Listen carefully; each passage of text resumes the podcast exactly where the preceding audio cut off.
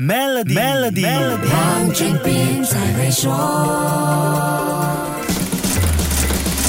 你好，我是黄俊斌。个人投资者只要不是用公司名义买入并托售非上市公司的股份，就不会被征收资本利得税。即使是用公司持有的非上市公司股份，如果你不托售的话，也同样不会被征收资本利得税。那么这里说的非上市公司，具体又是指哪一些公司呢？听听税务专家拿督孔令龙特许会计师怎么说。这些公司呢，大体上呢都是有限公司。如果你买了这个非上市公司的股票，然后呢出售有这个盈利呢，记得是非上市公司，以及呢是公司投资，个人投资呢它就是免税的。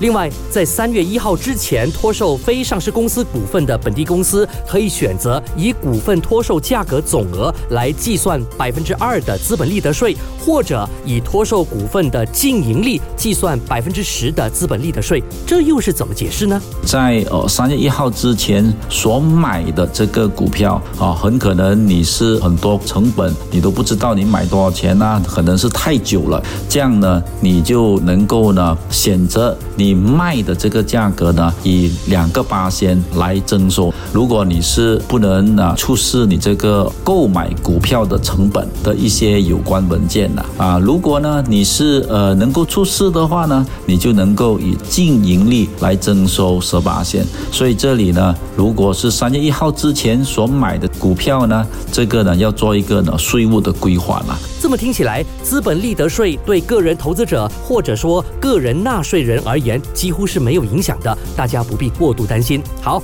先说到这里，下一集要跟进电子发票的执行时间表，商家们要留意啦。守住 Melody，黄俊斌才会说。黄俊斌才会说。Maybank SME 客户请注意，现在就为您的 Maybank 商业账户增加资金，就能获取高达一八千年利率。详情请浏览 Maybank.my/SME Rewards。